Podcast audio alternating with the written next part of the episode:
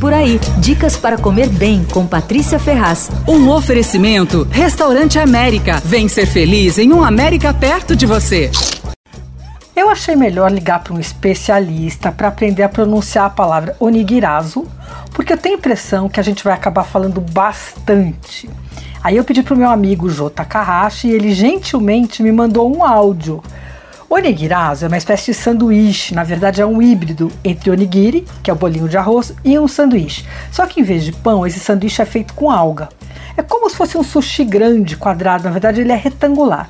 E, só que diferente do sushi, que tem só vegetais ou peixes é, ou frutas tal, o onigirazo pode ser recheado com carne bovina, com carne suína, com frango, e ele tem molho e temperos.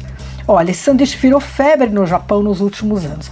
A receita, na verdade, surgiu em 1991, mas só começou a fazer sucesso nos últimos 5 ou 6 anos. E a história é bem divertida.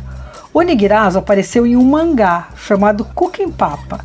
O personagem desse quadrinho é um executivo que trabalha numa empresa grande e ele leva uns bentôs lindos e deliciosos para o almoço.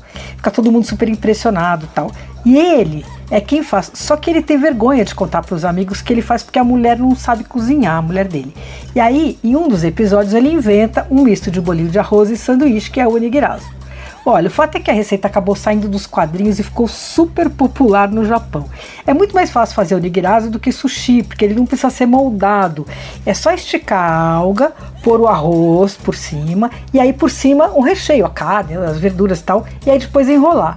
O nome quer dizer justamente bolinho de arroz que não precisa ser moldado com as mãos. Bom, o Thiago Banhares do Tantano, do Bar e do Ototô que além de ter muito talento, tem também senso de humor e é muito antenado, tá fazendo esses sandubas por aqui. Provei as três versões de onigirazo do Ototô e eu fiquei apaixonada. O sanduba é feito com arroz de sushi, só que ele é temperado com sal. E aí, além do recheio, leva molho ou maionese japa e temperos. É grandão, mas é fácil de morder. São dois retângulos idênticos, embalados como se fossem um só, assim, como se fosse um sanduíche em camada. Tem o Califórnia, que leva cani, manga, gergelim preto e pepino, com um toquezinho de maionese japa. Tem o outro de frango, que é o chicken teriyaki. E o terceiro é recheado com omelete japonesa.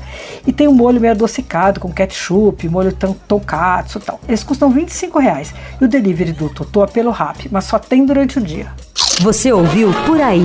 Dicas para comer bem com Patrícia Ferraz, editora do Paladar. Um oferecimento Restaurante América. Temos massas, grelhados, hambúrgueres, polques e saladas, além de sobremesas incríveis esperando por você. Vem ser feliz num América perto de você.